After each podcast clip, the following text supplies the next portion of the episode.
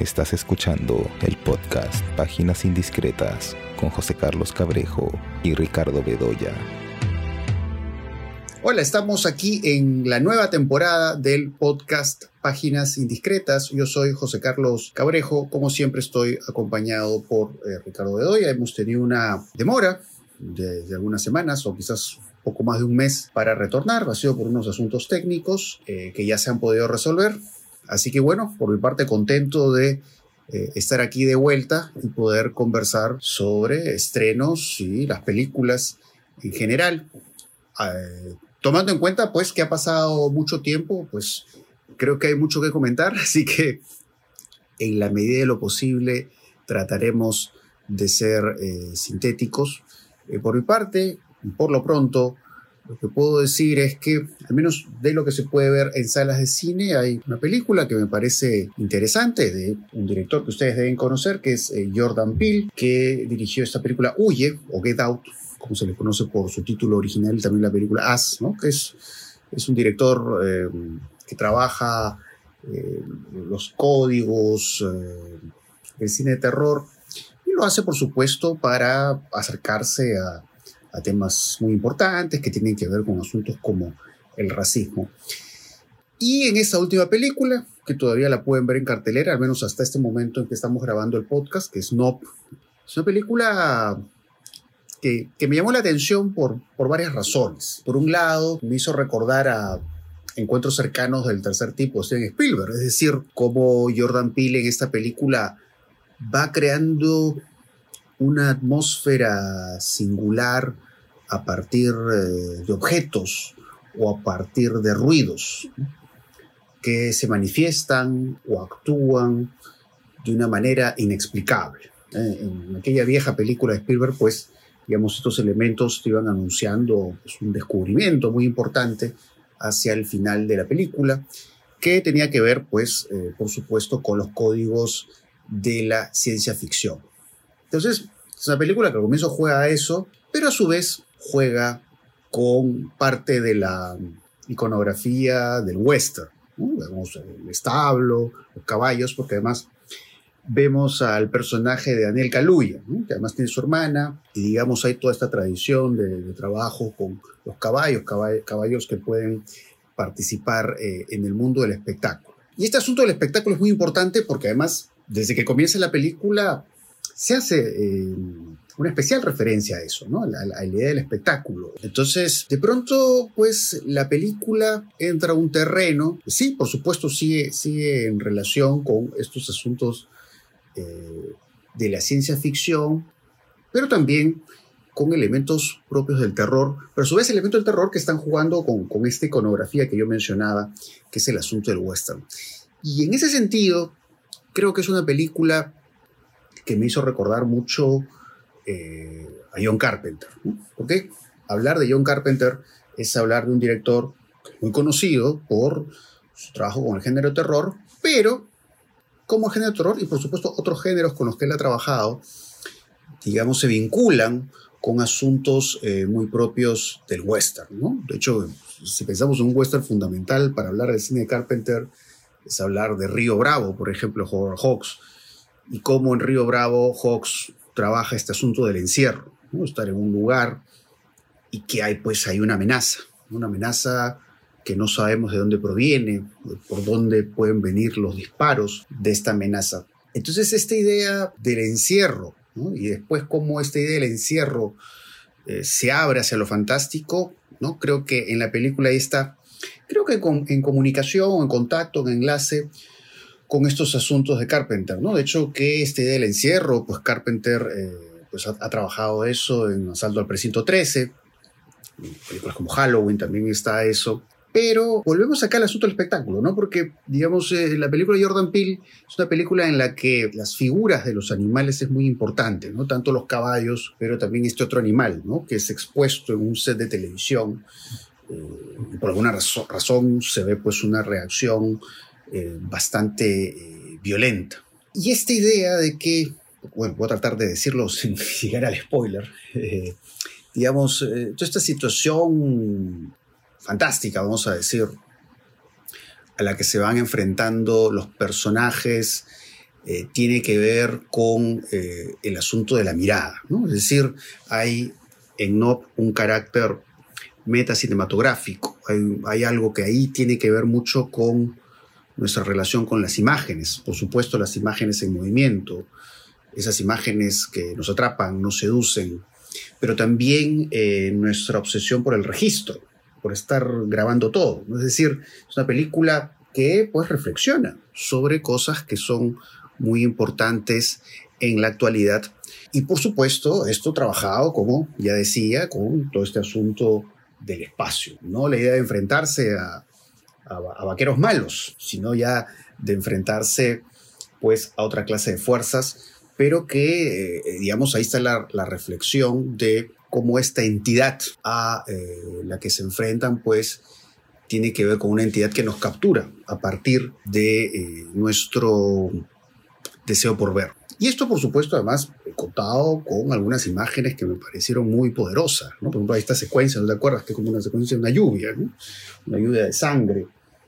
Y estas imágenes nebulosas que me hicieron recordar a la niebla de John eh, Carpenter. Pero de alguna manera también es una película que me hizo recordar a, a Day ¿no? esta película de ciencia ficción en la que, por supuesto, también hay una reflexión de un orden oculto, ¿no? un orden que nos mira y que de pronto descubrimos ¿no? que estamos siendo observados por esta entidad, ¿no? que es como una entidad que puede ser de otro mundo, pero es una entidad que finalmente se usa pues como una metáfora para hablar eh, de ciertas preocupaciones que están en el mundo contemporáneo. ¿no? Entonces, en líneas resumidas, creo, creo que eso es algo que me llamó mucho la atención, estos elementos del western y cómo los personajes resuelven las cosas al modo western, pero en conexión, por supuesto, con el terror y la ciencia ficción. Y creo que expresando algunas ideas que me parece que, que en buena parte de la película se expresan con bastante sutileza, no de forma pues tan eh, obvia. Entonces, de lo que hay en cartelera, al menos ahorita, creo que es la película más atractiva. Pero bueno, no sé, esas son mis primeras reflexiones sobre No. No sé a ti, Ricardo, ¿qué te pareció la película? Sí, me pareció apasionante, la verdad. Me pareció apasionante. A ver, creo que muy imperfecta, ¿no? Muy desequilibrada, digamos. Si uno la ve, claro, desde un punto de vista de que la película debe tener cierta, a ver, cierta armonía o consistencia, ¿no? Eh, tradicional. Aquí no, aquí es una película que va eh, tomando de diferentes fuentes y va jalando diferentes hilos, hilos argumentales, hilos eh, incluso, digamos, conceptuales, ¿no es cierto? Va tratando de ir yendo de un punto de vista a otro. Es, una película especialmente interesante porque creo que Gordon Peele es un director muy ambicioso, ¿no? Entonces, eh, hay unos referentes que son evidentes, ¿no? Por ejemplo, encuentros cercanos del tercer tipo. Pero yo diría que lo pone como referente, pero para revertirlo, para darle la vuelta, para hacer exactamente lo contrario que hace Spielberg. Porque, claro, en Spielberg existe esa progresión hacia lo fantástico y hacia, ¿no?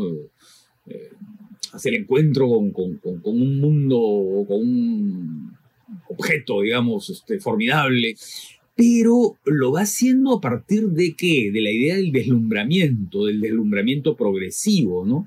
Yo recuerdo siempre esa imagen del niño que se acerca a la puerta, que la luz eh, del objeto volador, ¿no es cierto?, se filtra por, por, por debajo de las rendijas de la puerta y de pronto se abre y entonces empieza esta especie de epifanía luminosa, que es muy típica del cine de Spielberg, además, porque aparece en muchas películas, ¿no?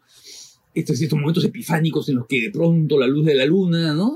Vemos el perfil de los chicos en la bicicleta volando en la luz de la luna, o vemos en, encuentros cercanos este encuentro con la luminosidad de este objeto, y todos se quedan como extáticos, que también lo vemos, ¿te acuerdas? En La Guerra de los Mundos, cuando pasa ese tren en llamas. Porque claro, ahí juega, eh, Spielberg está apostando eso, en cambio aquí no.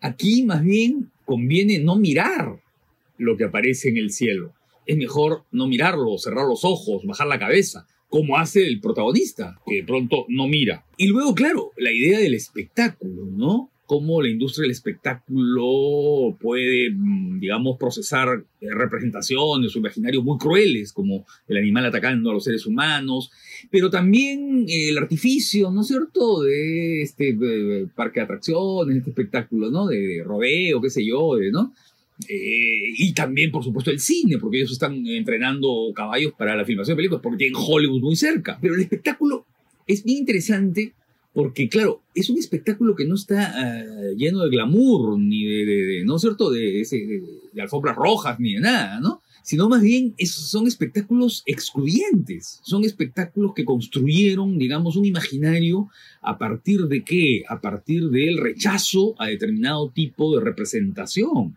¿no? Que en este caso es la representación del jinete negro, ¿no? Del jinete negro que aparece en esta eh, digamos, en, eh, la experiencia de Muybridge, ¿no es cierto? De Muybridge, que, que, era la, experiencia de ver eh, si el caballo al trote, ¿no es cierto?, estaba en algún momento con, las patas en, en, el aire, ¿no? Y que usó como jinete a un negro, ¿no es cierto? Entonces, entonces claro, la película está ah, ahí, digamos, jalando otro hilo, ¿no? Jalando el hilo de estos protagonistas que han sido muy importantes, dando servicios a Hollywood, creando un poco eh, la eficacia o la eficiencia de herramientas que han servido para construir la ilusión de Hollywood, eh, haciendo labores técnicas, eh, preparando caballos para los westerns o para las películas de acción, para lo que fuere. Y hay referencias además a algunas películas, ¿no? Hay referencias a una película con Sidney Poitier y y Harry Belafonte, ¿no? que es un western que dirigió Sidney Poitier, hay una ficha muy visible, además en varios momentos de la película. Pero estos protagonistas que sirvieron de, tan importantes, pero que nunca llegaron a tener un reconocimiento en la pantalla, ¿no? Y la película es un poco esta especie de reivindicación, ¿no?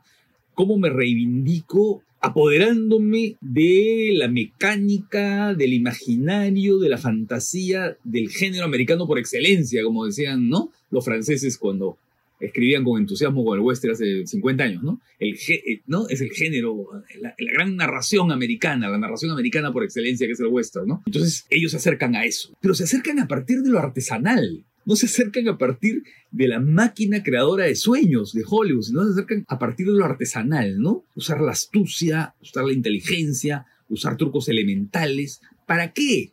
Para capturar no a un a, una, a un objeto digno del trucaje digital eh, de los superhéroes o de una película de Marvel, sino para bajarse a una especie de máquina constrictora, constrictora de, seres humanos, pero que parece un, un telón, parece una sábana gigantesca es un artefacto absolutamente este, imperfecto, digamos, dentro del imaginario del cine, del cine mainstream de ahora. Y entonces usar la astucia para eso, ¿no? Para bajar este telón, esta tela gigantesca que está en el, que viene del espacio, que no sé dónde vendrá, ¿no? Eso, eso me pareció bien interesante porque es una especie de reivindicación del lado artesanal del cine, de la posibilidad de crear espectáculo, crear suspenso a partir del no ver, de bajar la cabeza ante aquello que podría deslumbrarnos y de poner la pantalla en negro porque después de cada una de estas eh, situaciones en las que Kaluuya se ve enfrentado al objeto, eh, lo que hace Bill es hacer fundidos en negro largos. Vemos por, por lo menos cinco fundidos en negro en la película, en fin, no lo recuerdo, no los he contado, pero, pero no vemos varios que se quedan ahí dejando la pantalla en negro durante un buen rato, ¿no? No veas ese no del título ¿no es? No mires, porque cuando lo abordes, cuando te enfrentes a él, vas a tener que hacerlo desde la modestia y no desde, eh, digamos, este efecto de disminución, ¿no? Que puede traerte, que puede traer consigo el deslumbramiento ante el objeto gigantesco. Entonces, eso me parece bien interesante porque lo que hace Bill es comenzar a trabajar de diferentes de diferentes perspectivas, ¿no? Va jugando con diferentes cosas. Y por supuesto la, referencia al cine, que además es muy graciosa, ¿no? Porque, porque claro, en esta época de, eh, no sé, pues de, herramientas tecnológicas, dispositivos tecnológicos, ¿no? Ellos se dan cuenta que la tecnología tiene que funcionar con electricidad y si no hay electricidad todo se para. Y entonces, este, claro, si no tenemos el cargador listo para, no podemos leer en un ebook, o no podemos leer en nuestro iPad, o no podemos, este, hablar por teléfono porque se nos acaba la batería del, ¿no? ¿Y qué pasa cuando esto causa un, un apagón? Nos quedamos desarmados. Y entonces la única solución para eh, poder eh, digamos, capturar lo real es la cámara con manivela, con la apariencia de un aparato, ¿no? De hace, de hace eh, casi 100 años. Entonces, es con un, que parece una carcocha, una, ¿no? un aparato así muy primitivo. Eso es, bien interesante porque hay una especie de ironía, ¿no? Esa ironía respecto Sí, claro. además, además que, claro, las, las cámaras de vigilancia que ellos tienen en, claro. en, su casa, ¿no? Que además eh, hay esa cuestión también eh, como fisgona de alguna manera o intrusa, ¿no? El tipo este que, que les instala las, las cámaras, pero que al final, ante, ante esa amenaza a la que se enfrentan, terminan siendo inútiles, ¿no? Se apagan. Absolutamente, así es, se apagan. Es resolver las cosas a la vieja escuela, bajo las viejas formas y con una vieja cámara. Y con astucia, y con eh, ingenio, ¿no? Y con ingenio, como un vaquero, ¿no? Como un vaquero usando herramientas de lo más primitivas para resolver sus problemas, ¿no? sí, porque la resolución es así, es con algo primitivo, que me imagino, intuyo yo que para cierto público habrá esperado pues esta suerte cierre espectacular, ¿no? Con grandes efectos especiales y como tú lo dices, pues no va por ahí la película. No, pues la película va, bien revierte toda esa espectacularidad del blockbuster, ¿no? Es una película anti-blockbuster, ¿no? Claro, eh, claro. y está presentada como si fuera un blockbuster, está presentada como si fuera una película de terror o de ciencia ficción llena de efectos especiales y, y, el efecto especial que hay en realidad es un efecto especial mínimo. Y el momento de ese cumbre, que es formidable además, ¿no? Porque ahí Pil trabaja de modo maestro lo que es el, espacio, este, lo que es el espacio off, lo que no vemos, ¿no? Ese momento de esa lluvia, ¿no? El momento de la lluvia. esa secuencia es fantástica. Esa secuencia es extraordinaria, ¿no? Sí. Eh, él está, es yo diría que uno de los grandes momentos del cine americano de los últimos años, ¿no? Eh, esa eh, angustia, ¿no? Esa sensación de, de estar afrontando casi la idea del apocalipsis y de no poder mirarlo, ¿no? De no poder, ¿no? Estamos en off, ¿no?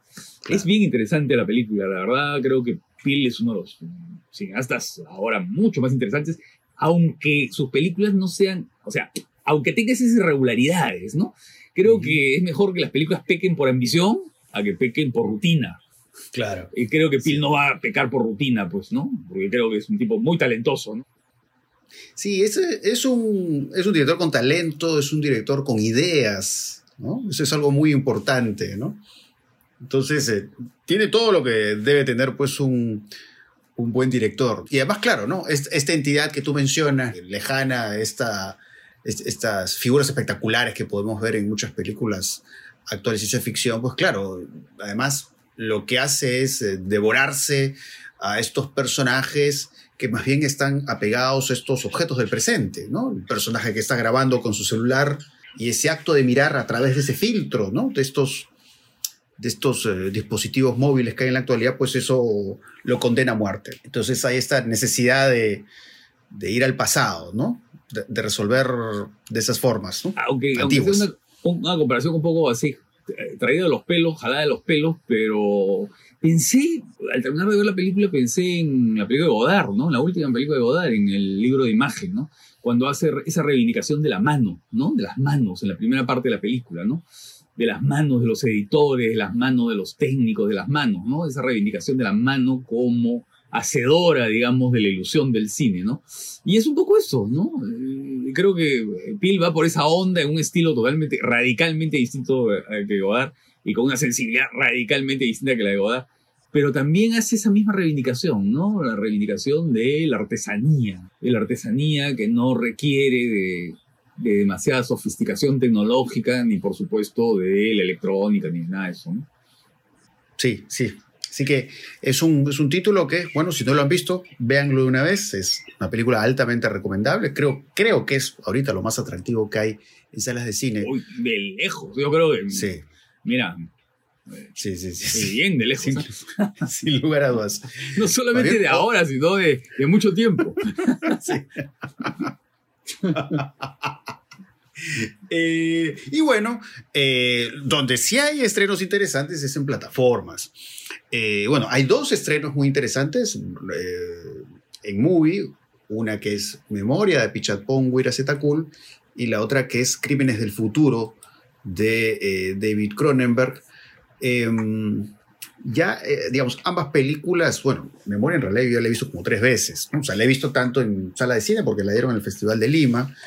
Eh, Crímenes del Futuro la habré visto hace algunas semanas en Movie. Em, y bueno, a ver, empecemos con Crímenes del Futuro porque a su modo, poco al igual que la película de Jordan Peele, ahí también el asunto de la mirada es muy importante. Sí, claro. Pero, eh, pues, bajo la lógica del mundo de Cronenberg, ¿no? hablando del mundo de Cronenberg, claro, es el mundo de la nueva carne.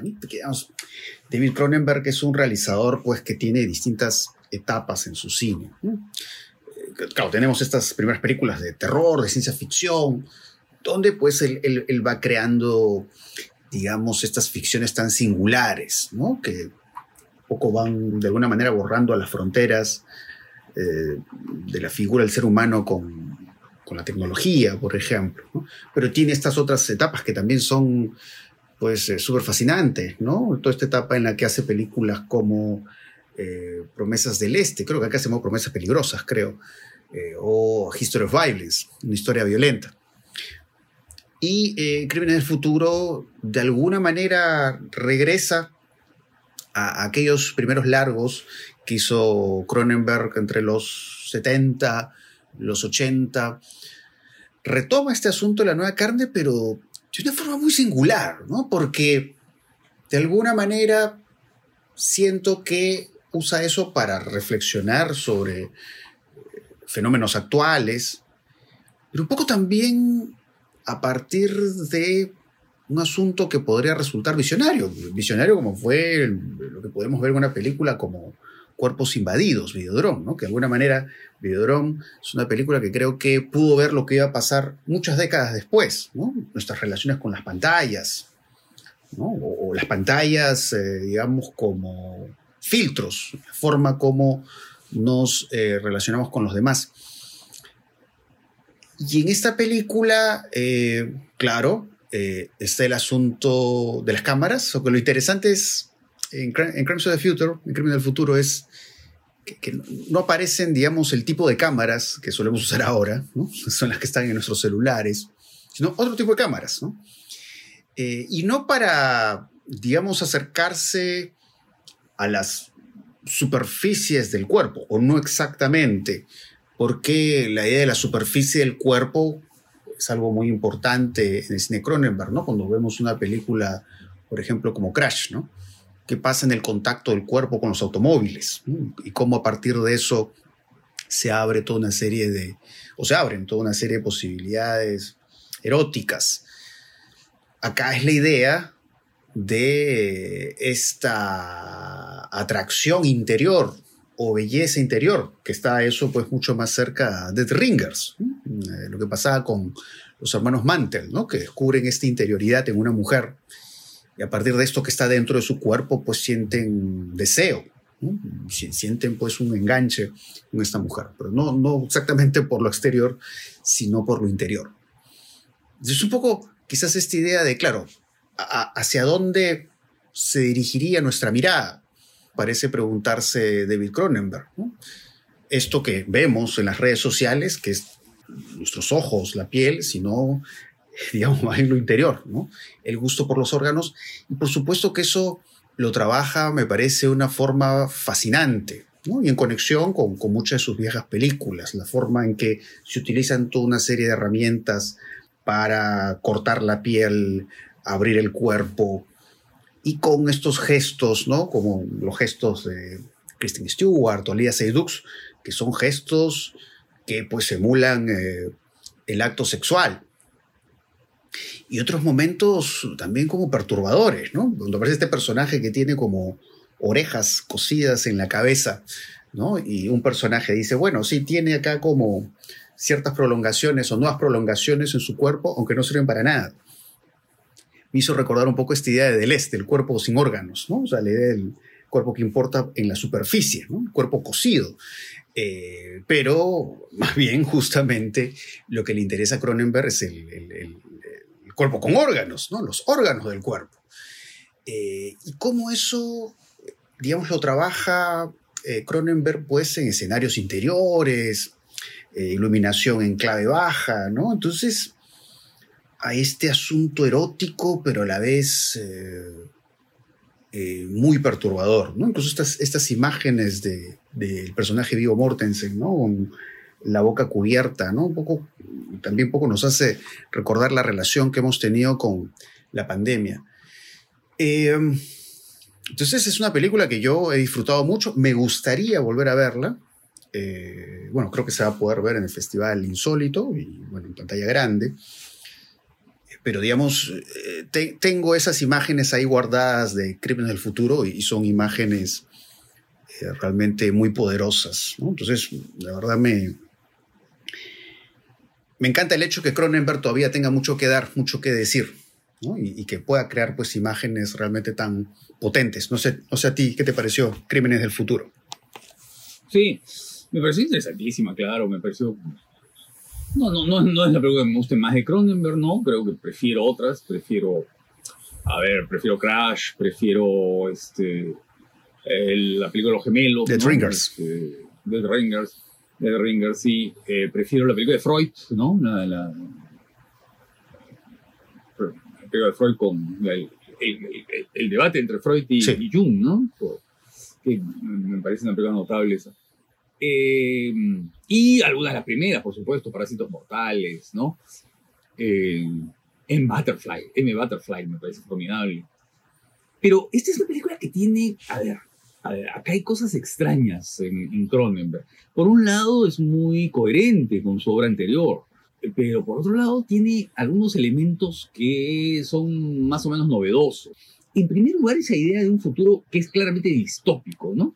Porque Claro, en otras películas podemos ver determinados elementos, pero nunca nos queda claro si estamos en un presente ya descompuesto o en el futuro o qué cosa pasa.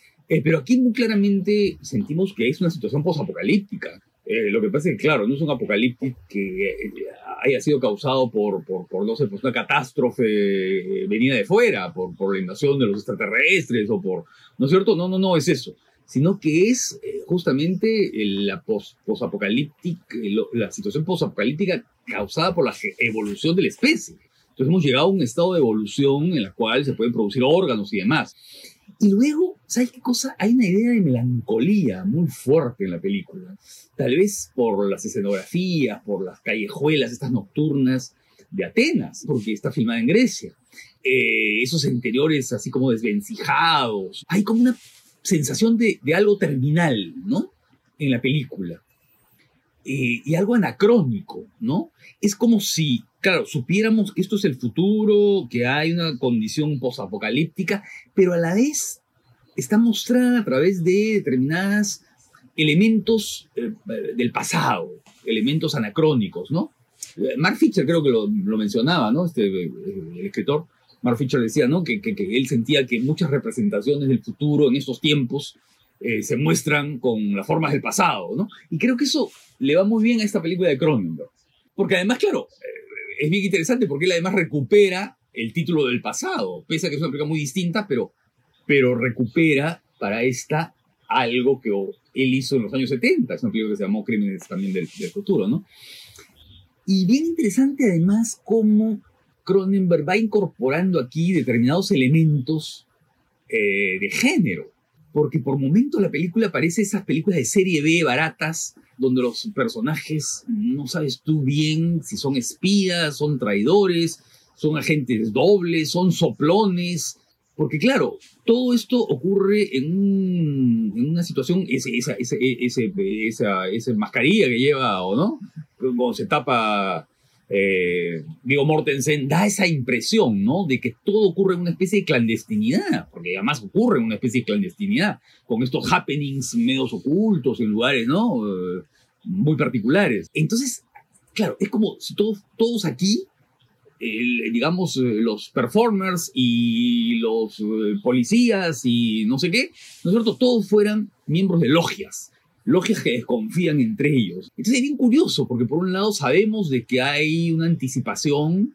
pero una, una, una, anticipación anacrónica, donde está erradicado los signos de la modernidad y de la tecnología alta, más allá de esa silla particular que él usa, ¿no es cierto? Pero más allá de eso, no. Toda la escenografía es más bien como anacrónica, ¿no?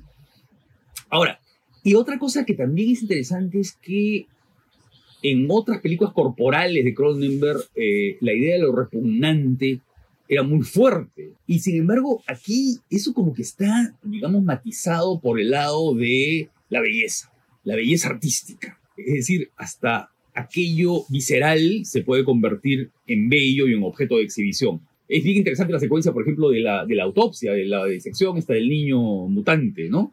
Que es eh, bien interesante porque además ahí Cronenberg hace como una apuesta a, un poco como Jordan Peele, ¿no? Es decir, a no usar efectos digitales, sino mostrarlo de otra manera, mostrarlo con técnicas que parecen ya superadas por el cine, pero que están ahí, ¿no? O sea, este, yo diría que es una de las películas más, más opaca de Cronenberg, más opaca en el sentido de, la imagen y del tratamiento, ¿no? Porque ahí tiene un aire fantasmal. E, e, e, el puerto, ese puerto que vemos, que tiene, ¿no? El puerto, el puerto en el que aparece este Mortensen con este capuchón, ¿no? Que parece un conspirador del siglo XVIII, ¿no? Un miembro de una lógica de esas prácticas de, ¿no? clandestinas de otras épocas, ¿no? Es bien interesante, porque el personaje de Mortensen es una especie de conspirador, eh, de artista maldito, de exhibicionista, que encuentra placer exhibiendo sus, vísceras, y de personaje mutante, que puede reemplazar, ¿no es cierto?, sus órganos a voluntad, ¿no?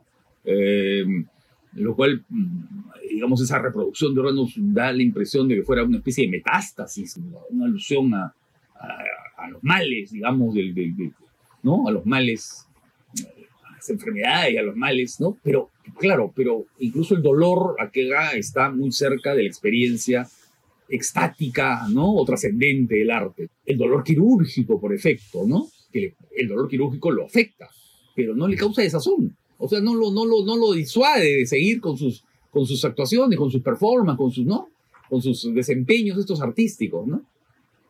Entonces, eh, es un personaje agónico, muy claramente, ¿no? Que está, digamos, con un pie en la mutilación y otro en el goce. Eh, digamos, entre la conciencia de la pérdida y, digamos, la exaltación de saber que sus entrañas son singulares, pues, ¿no es cierto? Que están marcadas, están tatuadas como si fueran obras de arte, ¿no?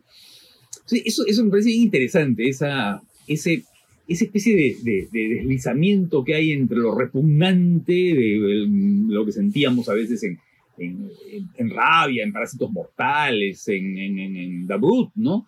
Eh, a este lado eh, de, dolor vivido como, como, como experiencia estética. Ahora bien, eh, creo que es una película verbosa. Creo que, creo que se le va un poco la mano en explicaciones, cuando creo que la fuerza de las imágenes, eh, y de la visceralidad que tiene la película, ¿no es cierto?, hubiera sido suficiente, ¿no? Pero a veces hay como una especie de dimensión explicativa, ¿no? Tanto en el personaje de Kristen Stewart como en el de Lea Seydoux y en el propio, en el propio Mortensen, pero sobre todo en, en, los personajes femeninos, ¿no? Y creo que eso, eso le afecta un poquito, eso le afecta un poquito, y creo que eso es lo que hace que, que, que, que la película sea fascinante, pero no sea totalmente lograda. En fin, eso es, creo que sería mi opinión. Sí, esta idea del, dolor y, de lo gozoso, ¿no? Creo que es muy interesante. Eh, porque, bueno, claro, recordando, por ejemplo, el final de Crash, que es este final, ¿no? En el que van impactándose estos dos carros como si fuera un acto sexual. El carro este de de la chica, ¿no? Que, que se vuelca y sale ensangrentada, ¿no? Y sale el personaje James Spader y, tienen relaciones sexuales, ¿no? Entonces es, es, esta confrontación con, con, lo doloroso, pero que es, es la vía, el, el acceso para, para, el placer. Para lo trascendente, ¿no? Para lo trascendente, sí, ¿no? Sí, sí, sí. Éxtasis trascendencia, ¿no? Claro. Pero sí, pues, ¿no? Hay, hay, hay, esta atmósfera en Crimen del Futuro, como que parece también, pues, de, de film noir, un poco de eso, ¿no? este, este mundo así también policial, ¿no? estas, eh, películas, estas películas que hizo la Warner en los años 40, que eran como derivaciones de Casablanca, pero que en realidad eran mucho más oscuras, ¿no? Porque no había ese romanticismo, ¿no? La máscara de Dimitrio, en fin, estas películas que, que, que, se, que, se, hicieron ahí con Peter Lorre, con Sidney Greenstreet, con estos actores así muy particulares, ¿no? Que tenían un físico además muy lejano, digamos, a la belleza canónica de Hollywood, ¿no? Esas películas así de conspiradores. Sí. Ese es, eh, ese es un mundo que a mí me parece fascinante en, en, esta película de Cronenberg, ¿no? Sí, y bueno, y es una película que, por supuesto, espero volverla a ver, espero que finalmente la pueda ver de nuevo en pantalla grande, pero sí, es de esas películas que a mí me dan las ganas de volver, porque un poco me pasa también con, con la otra película que mencioné hace un rato, que es Memoria, ¿no? Memoria ya la he visto creo que tres veces, me parece, ¿no? el año pasado, eh, de ahí la vi, eh, una proyección en el Centro Cultural de la Católica y después hubo otra proyección ya en el, en el propio Festival de Lima. ¿no? Entonces, eh, Memoria, por ejemplo, es una película que ya la he visto tres veces. Eh, y bueno, creo que Memoria es también una película en la que uno tiene la sensación que en la que, digamos, al volver uno puede encontrar ciertos detalles que pueden enriquecer el visionado. Pero más allá de eso, eh, pues, eh, bueno, por supuesto, Memoria es una película muy, muy a Pichat Punk, ¿no? muy, eh, muy fiel a su estilo, a sus obsesiones, a sus gustos, ¿no? Eh, ya hemos hablado antes de Memoria, hicimos algún comentario relativamente breve en algún episodio anterior, pero un poco recapitulando eso que alguna vez habremos conversado en el podcast, pues sí, por un lado la actuación de Tilda Swinton, ¿no? Recuerdo haber dicho el hecho de que pues, eh, la, expresión facial de Tilda Swinton me parece que es fundamental en la película, es decir, estos gestos que van mostrando su, dolor, su inestabilidad y por supuesto eh, todo esto, cómo se relaciona con, con, el trabajo del sonido, que en memoria me parece fantástico, ¿no? Desde esta, secuencia larguísima, ¿no? En la que vemos al personaje de Tilda Swinton y hay como prácticamente casi un silencio y pues este golpe súbito, que además es, este ruido que el personaje Tilda Swinton va, va sintiendo cada cierto rato. Y de ahí, claro, ¿no? En, estos nuevos acercamientos que yo he hecho en memoria a Pichat Punk, eh, poco fui confirmando lo que había intuido, pero justo en, una de esas proyecciones que, se hizo de memoria estuvo Pichat Pong hablando de, esta película. Eh, el hecho de que, claro, ¿no?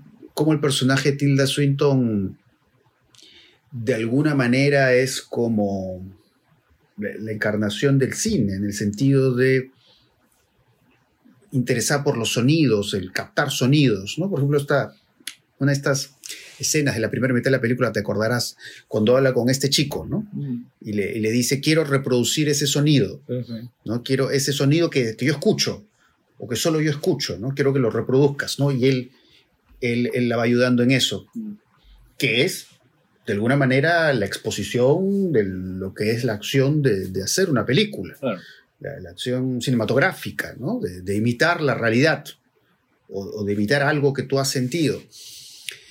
Eh, y de ahí, pues, estos giros que va teniendo eh, la película, porque claro, básicamente la vemos sobre todo en estos recorridos urbanos, ¿no? De ahí como el personaje de ella pues se va adentrando en este espacio rural y en el que también, ¿no? El trabajo del sonido, cómo, cómo, se escucha la naturaleza, ¿no? Eso, me parece fantástico, memoria, ¿no? Creo que es algo que realmente te sumerge en el mundo del personaje, ¿no? Y con el tipo que este que habla, ¿no? Eh, que pues va revelando todo este discurso animista. Y de ahí como la película de pronto pues eh, empieza a abrirse a otros asuntos o dimensiones que bajo otro tono podrían acercarse. No, un poco la idea de, de, una vida más allá de lo, del humano. Entonces, eh, el cine de Pichatpong pues es un cine muy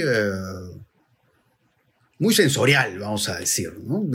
Como, digamos, ahí te va, creando ahí, digamos, todo un mundo que te absorbe, ¿no? Y te, estimula. Eh, y en el que, pues, eh, la naturaleza tiene esta capacidad como magnética, ¿no? Magnética para los personajes, pero al final eh, magnética para nosotros. entonces es eso, ¿no? Creo que es una película muy rica que he disfrutado mucho, creo que por eso la, he visto ya tres veces. Eh, pero bueno, no sé, en, esta segunda vez que tú la has visto, Ricardo, no sé qué, otras nuevas impresiones tienes de memoria. Me parece una película muy buena, no me parece tampoco lo mejor de Chapón, prefiero Tropical Malady, prefiero eh, sobre todo Cementerio Esplendor, que es mi película preferida de él. Pero esta es una película interesantísima, ¿no? Claro, memoria es como, a ver, yo, yo veo memoria como una especie de cuento fantástico, ¿no? Y creo que se parece mucho a los relatos fantásticos del cine clásico, ¿no? Porque, claro, eh, la protagonista, Tilda Swinton, de pronto es despertada una noche por un ruido, ¿no? Que no, no, no, tiene explicación para ella, ¿no? Esta detonación fuertísima, ¿no? Eh, y luego este, este, este, este, zumbido que se va a escuchar en toda la primera parte de la película, ¿no? Un bajo continuo, así que, ¿no? Eh,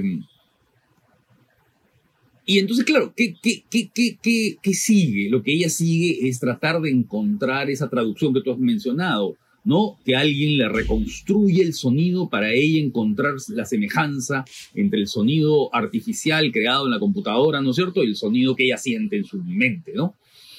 Y que, es un poco lo que equivale a algunas películas fantásticas, cuando, ¿no es cierto?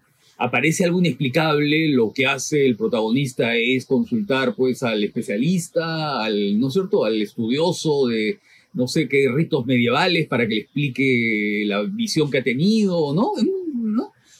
Y trata de reconstruir la experiencia, eh, pero no, ninguna explicación científica este, es satisfactoria. Y la, esta especie de reconstrucción técnica de, qué sé yo, de las ondas sonoras en el archivo de sonidos, fracasa, pues, ¿no es cierto? Porque no, no, no, no puede ser, es inefable. No se puede investigar lo inefable, ¿no? Y entonces, eh, poco a poco, eh, Tilda Swinton se va, va entrando en un mundo que es el mundo, digamos, claramente de lo inexplicable, ¿no es cierto? De lo fantástico, ¿no? Tan, y tan, tan es así que incluso el técnico de sonido, este personaje Hernán, ¿no es cierto? Después aparece desdoblado, ¿no? Desaparece, ¿no? Y hay otro personaje que tiene su mismo nombre en otro, en otro instancia, en otro lugar geográfico, ¿no? Entonces también eso es bien interesante, ¿no? Porque claro, eh, entonces eh, esa experiencia de lo físico, ¿no es cierto? También puede haber sido ilusoria, porque en realidad lo que realmente importa en este mundo de Apechapón es el, mundo de, aquello que viene de lo ancestral y que no se puede reconstruir y que ha visto desde ahora es simplemente inefable y fantástico. Entonces, eh, hay un momento que creo lo dice el personaje este de Jiménez Cacho, ¿no? Dice, la única forma de poder acercarse a las bacterias, a los virus, a los hongos, dice, es mediante la investigación y la poesía. Entonces, fracasada la investigación científica, hay que entrar de frente al terreno de la poesía, al terreno de aquello que es inacible, digamos. Y ahí es que la película se parte en dos que es algo que luego ha hecho Chapón, ¿no es cierto? En Beautiful Yours, en otras películas de él, ¿no? Que son películas partidas en dos. En, también en Tropical Malady, ¿no? Eh, y entonces eh, eh, aparece esta, esta, especie de llamada de la selva, esa especie de, tránsito hacia el corazón del bosque para encontrar alguna explicación, ¿no? Pero ya todas las explicaciones fracasaron, la ciencia fracasó. Incluso ella se descarta el Xanax eh, que no quiere, ¿no? Ella pide un Xanax, ella busca ciencia y la doctora esta de convicciones evangélicas le dice, no, no, no, no, no, no, no le quiere recetar eso, ¿no? Y claro, entonces solo le queda entrar a este personaje que es una especie de antena viviente. Claro, se lo dicen, le dicen, claro, tú eres una antena, le dicen, ¿no? Sí, claro, es un archivo además, es una especie de archivo y transmisor, ¿no? Claro. Una especie de intermediario de las vibraciones y los sonidos del mundo natural y del pasado, ¿no? Claro, porque además, claro, porque además, disculpa que te interrumpa, eso finalmente se conecta con, con estos, son como diálogos o voces que ella escucha cuando está en este espacio más rural de la violencia política, ¿no? De claro, claro. actos terribles, ¿no? Que se pueden conectar, bueno, con, el pasado de violencia política en Colombia y en general con otros pasados de, otros paistes que han experimentado de, su propio país, de Tailandia. Claro, ¿no? Eh, Claro, claro, claro. Sí, claro, son los sonidos, los sonidos de la historia, digamos, ¿no? Él es una especie de intermediario, como un medium, pues, ¿no? Como un medium de los sonidos de la historia, ¿no? Y claro, y entonces ahí viene toda esta saturación de recuerdos y de, ¿no? sensaciones, sobre todo, ¿no? esas sensaciones eh, que no se pueden convertir en registros uh, gráficos, digamos, ¿no? Que Claro. están más allá de, ser medidos y pesados, de, de ser ¿no? tocados, este, ¿no? Es el medium, pues es la figura del medium, ¿no? Y del sueño, ¿no? El sueño es una presencia también, eh, a ver, recurrente y obsesiva en el cine de Apichatpong, ¿no? Y creo que la cumbre ahí es este Cementerio de Esplendor, de los soñadores, una película sobre los soñadores, ¿no? Que es una especie de muerte temporal, ¿no? Y claro, y el encuentro de ella a los murmullos de la multitud, pues los gritos de la violencia, ¿no? En fin, las voces entrañables, ¿no? Es como una cosmogonía, o sea, eh, lo que es la ambición de Apichatpong, ¿no? Es como en el principio, ¿no? No era la palabra, era el ruido, ¿no? El principio es el ruido, ¿no? Es ahí, ahí empieza todo, Claro. ¿no? Es como el inicio de la creación, el Big Bang, ¿no? Y ahí hay esa aparición misteriosa que no quiero decir qué cosa es, Claro. que despega hacia el espacio, ¿no? Esa, esa imagen un poco también desconcertante, ¿no? Eh, que da una pista de interpretación o de lectura de la película interesante, ¿no? Eh, a- eh, yo creo que Apichatpong está trabajando una dimensión del cine que es interesantísima, que es la dimensión del sonido, ¿no? No sé si tú has visto una película, eh, es un cortometraje, es un cortometraje eh, que hizo para una película, esas películas de episodios, ¿no? Esta película de episodios es un cortometraje. La película se llama el, ¿cómo se- no me acuerdo cómo se llama? el año de la tormenta o algo de eso, ¿ya? Y es, una- es un cortometraje que se llama eh, Colonias. Nocturnas. Son, eh, creo que dura 15 minutos, ¿no? Eh, y lo que vemos son eh, imágenes de espacios vacíos en torno a una cama, ¿no? Y el sonido de los insectos. El sonido de insectos que pululan, ¿no? En, la- en medio de la selva, ¿no? Eh, y que están atraídos por las luces de neón en torno a una cama, ¿no? Y es una película fascinante en ese sentido, en el trabajo de la banda sonora, ¿no? Es como una instalación artística, ¿no?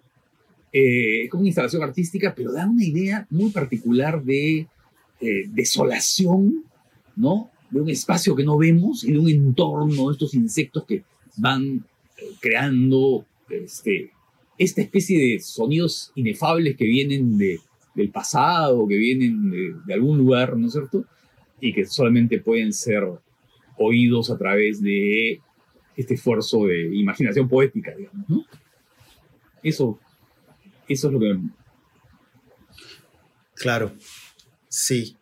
Eh, entonces sí, pues, ¿no? El personaje de Tilda Swinton es este personaje que registra, es este personaje antena, eh, y creo que a la vez, ¿no? Eso es una visión personal muy mía, eh, un poco esta idea del personaje de Tilda Swinton, mm, que creo captura cierta idea del cine, pero del cine como si fuera un fenómeno alienígena, es decir, una entidad que viene de afuera, ¿no? Explora un territorio y registra, capta, ¿no? Guarda justamente eh, esa memoria, ¿no? Eso creo que tiene que ver mucho con, con, lo que se ve al final, que obviamente no puedo detallar, pero con estos detalles, ¿no? Que justamente hemos estado comentando, lo que registra, lo que siente, ¿no? Qué va pasando en el mundo y cómo eso finalmente el cine lo, lo procesa como lo hace ella, que además justamente ella es la extranjera, Sí, ¿no? claro. O sea, ella es, viene de otro lugar eh, y se asienta, ¿no? En Colombia para poder captar todo esto que va pasando en Colombia y su historia. Esa es otra dimensión de la película, ¿no? Porque ahí hay la confluencia de tres culturas, ¿no? De esa cultura, digamos, animista, ¿no? El pensamiento mágico tailandés, la racionalidad europea de Tilda Swinton, ¿no es cierto? Y el mundo de Colombia, ¿no? El mundo de Colombia. Así es. Claro. Esa es otra, otra, por ahí hay otra pista de la película, ¿no? Que sería interesante Sí, sí, seguir. sí, sí, sí, sí. ya. Sí, sí, sí, daría para hablar, hablar mucho, ¿no? Verla de nuevo y seguir conversando sobre Sí. memoria, ¿no? Creo que ahí está gran parte de su poder. Eh, para terminar, de todas maneras, quería eh, decir que eh, he estado viendo esta miniserie de Libera Sayas Irma Beb, ¿no? Que está disponible en HBO Max. Bueno, recordar que en los años 90. Él hizo justamente la película Irma Beb. Eh, en este caso estamos hablando de una miniserie, si no me equivoco, son ocho episodios. Eh, retoma el mundo de Irma Beb, pero pues con otros actores. Pero lo interesante, o una de las cosas interesantes de, la serie es eh, que por supuesto sigue teniendo aquí el mundo Irma Beb este carácter, vamos a decir, reflexivo. En el sentido no solo de que, claro, está hablando del mundo del cine, pero a la vez reflejar un mundo del cine para un poco tratar de palpar qué está pasando con el cine. Porque una de las cosas interesantes en, esta miniserie es eso, ¿no? Eh, eh, eh, este, este acercamiento que hace pues a, la famosa obra de Foyat, ¿no? Es para hablar de muchos temas interesantes, ¿no? Como la cultura de la cancelación, ¿no? ¿Cuáles son esos, esos tipos de imágenes que podrían ser permitidas en la actualidad o no? Eh, y eso lo hace contrastando, por un lado, pues a este personaje que es interpretado por Alicia Vikander, ¿no? que, va a encarnar pues el personaje principal, y por otro lado el personaje del director, ¿no? es interpretado por Vincent McCain, ¿no? que además siempre lo vemos en esta clase de personajes, así como muy este, exaltados, ¿no? Eh, o cascarrabias, o que hablan mucho. Eh, entonces, claro, de pronto eh, la serie nos confronta a imágenes que trabajan, digamos, la sensualidad, ¿no? Hay, un lado como muy sensual en, estas... Eh, e, e, en, estos momentos, ¿no? Como cuando, por ejemplo, el personaje Alicia Vikander se encuentra con una vieja amante, y hay como este juego de poder, ¿no? Que ella le va dando órdenes y ella, digamos, deja que su cuerpo sea dócil y obedezca, O este momento en que el personaje McCain va haciendo una escena que, claro, es eh, una imagen muy eh, erótica, vamos a decir, pero que de pronto está en el borde de aquello que puede generar eh, un escándalo, ¿no? Y los personajes van reflexionando sobre eso, pero pues claro, la reflexión no es una reflexión que se conduzca de una manera seria, sino que tiene estos, eh, estos toques muy cómicos. Pero a la vez, por otro lado, ¿cómo no es simplemente que él retome este mundo Irma Web, sino que a la vez hay referencias directas a, a la película de los 90, eh, ¿no? Y que además Asayas lo hace de una forma muy personal, ¿no? prácticamente sentimos que eh, lo que vemos en esta miniserie es de alguna manera como él expone sus asuntos personales, emocionales, eh, sentimentales, ¿no? Y eso es lo que él hace, ¿no? En ese diálogo que establece en, en, esta nueva versión de Irma Beb con la vieja versión de Irma Beb. Entonces, eh, me, ha parecido una miniserie entretenida, eh, inteligente y a la vez muy personal, ¿no? Y realmente me sorprende toparme con, una miniserie de esas características eh, en una plataforma pues tan popular como HBO Max. Sí, claro. Es una película es una película bien extraña, ¿no? Porque, claro, el cine de allá siempre ha sido muy autoconsciente, ¿no? Muy autoconsciente, sus películas van dialogando entre ellas, ¿no? Eh, sobre todo algunas películas que son muy claras, las películas que, en las que va hablando de, no sé, pues de la, la, imagen convertida en virus en la época esta de la hipermodernidad, ¿no? Como en Boarding Gate, en Demon Lover, ¿no? Eh, pero aquí hay como una especie de juego especular, de reflejos, ¿no? Porque acá hay un reflejo que refleja otro reflejo y otro reflejo. O sea, es como un remake de un remake de un remake, ¿no? Es como un remake al sí, sí, sí, sí, sí, Porque claro, la, la, serial del año, creo que es en 1915, creo que es Los Vampiros, ¿no? La, remake de este, esta serial formidable, además, es de, de Feuviat, de Luis Feuviat. Eh, es, eh, entre comillas, rehecha a partir de la fantasía. Pero bueno, evidentemente, eh, contando la historia de este director que quiere hacer un remake de Los Vampiros, ¿no? Eh, pero en este caso, claro, acá hay este juego de reflejos entre películas, pero también es, eh, digamos, la presencia fantasmal del director Luis Feuillat del año 15, ¿no es cierto?, eh, infiltrándose en las imágenes eh, digitales, ¿no? Es decir, el cine de los inicios hecho con película ortocromática en blanco y negro, ¿no es cierto?, de pronto que es releída por el soporte digital. Y el director de René Vidal, que es Vincent Macaño, ¿no es cierto?, que tiene dos personalidades superpuestas, ¿no? Porque por un lado es Feuillat, el cineasta de hace un siglo, y es el propio Olivier Assayas, porque el papel del personaje, del director de esta miniserie, ¿no es cierto? Eh, es un personaje autoficcional, ¿no? O sea, es una autoficción de Assayas, ¿no? En la que está incorporando esta reflexión sobre su propio pasado, sobre su relación con Maggie Cheung, ¿no? Así eh, es. Sobre su separación de Maggie Cheung, sobre su dolor por el fracaso, ¿no es cierto? Esa relación, ¿no? Eh, y además eh, aparece una especie de suerte de fantasma de Maggie Cheung también, ¿no es cierto? De, sí, sí, sí, ¿no? sí, sí, sí. Y, y claro, y el personaje del director es una especie de alter ego del propio Sayas, ¿no? Pero en una clave medio neurótica, ¿no? Porque, por Sí. un lado, imita la mímica media atolondrada de Jean-Pierre Léaud, ¿no? Eh, ¿no? En las películas de, de Godard y de Truffaut, ¿no? Esa mímica muy, ¿no? De, de adolescente eterno, ¿no? Pero también las fijaciones Sí. existenciales de Woody Allen, ¿no? Sus angustias, ¿no? Y su, su desesperación.